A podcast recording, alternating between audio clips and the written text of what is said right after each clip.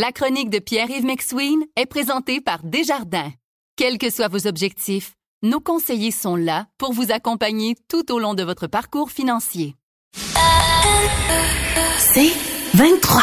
Voici la chronique économique de Pierre-Yves McSween.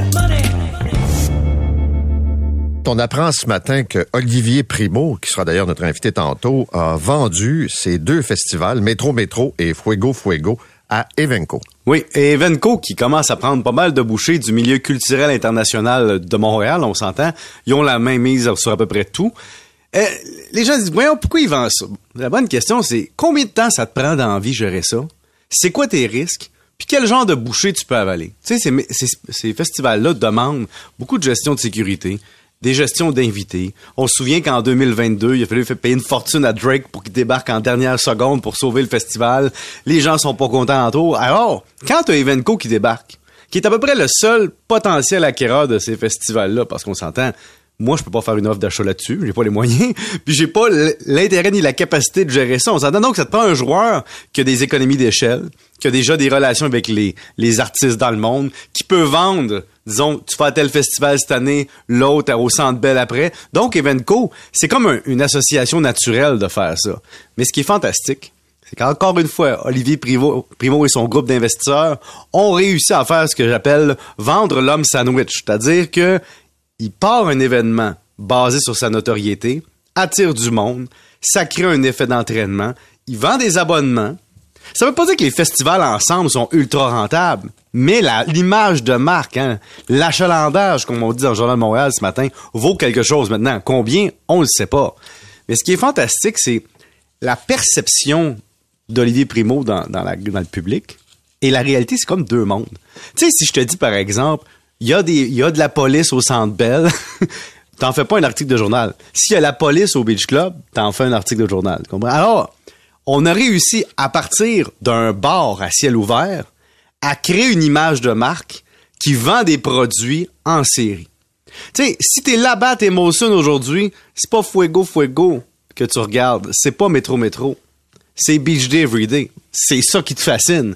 T'as un gars avec son père et son frère qui ont racheté un bar, mais qui ont acheté surtout un site immobilier futur incroyable et qui ont pris cette valeur-là et qui ont réussi à la monétiser bien plus facilement que n'importe quelle campagne de pub au Québec payée avec des grosses agences. Comment? En étant dans les premiers influenceurs, disons, du Québec en business, à vendre ton produit, ton image, et maintenant ce que tu touches, Parfois ça fonctionne, parfois ça fonctionne pas. Par exemple, les restaurants, Paul, on a vu que c'était peut-être pas une bonne idée, mais il avait quand même réussi à vendre quoi? À vendre une chaîne de restaurants, Slice Gang Pizza, qui n'existait pas encore. T'sais, même les grandes compagnies font pas ça. Donc, ils ont une façon de faire du marketing qui est différente des façons traditionnelles et la vente des festivals à, à Evenco est un bon exemple.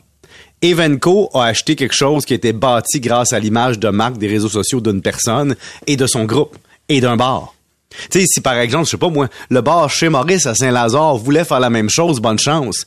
Mais en 4-5 ans, on réussit à prendre un paquet de troubles avec une image de marque incroyable, la monétiser au seul acheteur potentiel, et après ça, passer à autre chose c'est vraiment fascinant comme, euh, comme modèle d'affaires, je dois l'avouer, parce que ça, va faire école. Tout ce genre de façon-là de faire, d'aller dans la cour des grands alors que tu n'as aucun lien avec l'industrie avant 2015, c'est fascinant. tu, tu pars des festivals qui sont reconnus ailleurs, que les artistes internationaux viennent, puis tu as des contacts grâce à ton bar qui te permettent de mettre la main sur des artistes que tu verrais jamais à Montréal de cette façon-là appeler Drake à dernière minute, lui offrir une coupe de 100 000, disons, millions, à la limite, et l'amener pour sauver un festival, ça prend le bras long, ça prend des contacts, puis ça prend surtout une notoriété qui a été bâtie avec autre chose. Et donc, je dois dire euh, froidement ce matin, c'est une bonne transaction. Tu vends des actifs dont la gestion est compliquée à un groupe qui a une façon plus facile de la gérer et tu passes à gros en même temps. Vous écoutez la chronique économique avec Pierre-Yves Maxwin. Good food. Oui. Ça, euh, je m'interroge avec euh, l'inflation, euh, le resserrement des... Mm-hmm. En fait, l'augmentation des hypothèques, le budget qui est resserré. Est-ce que ça marche encore? Ben, ça marche encore. On dit qu'il y a plus de clients que l'année passée, hein, 124 000 clients actifs versus 116 000 par rapport au dernier trimestre plutôt.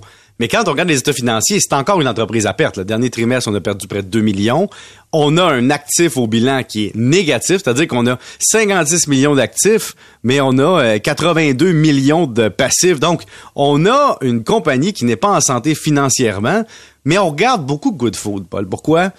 Parce que Good Food, c'est coté en bourse, donc l'action a vivoté beaucoup, a fait une explosion à un certain moment, au moment de la COVID, mais avec le retour de l'inflation, avec la pression sur le prix à l'épicerie, Good Food a la, même réalité que les épiceries, mais doit expliquer ou justifier une marge de profit ou une, marge brute pour vendre de l'épicerie en morceaux à des gens. Alors les gens retournent peut-être à un modèle traditionnel parfois.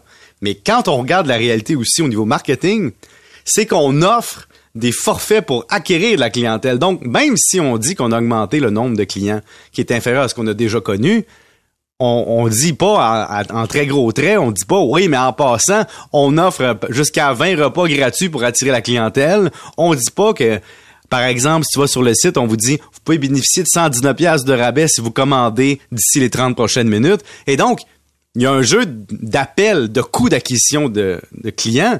La question après, c'est quand tu joues ce jeu-là, est-ce que ton client est prêt à revenir avec les prix réguliers?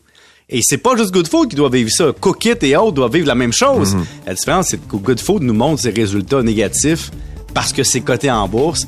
Donc, c'est le côté obscur de faire affaire avec les investisseurs en bourse. Merci, monsieur. Salut.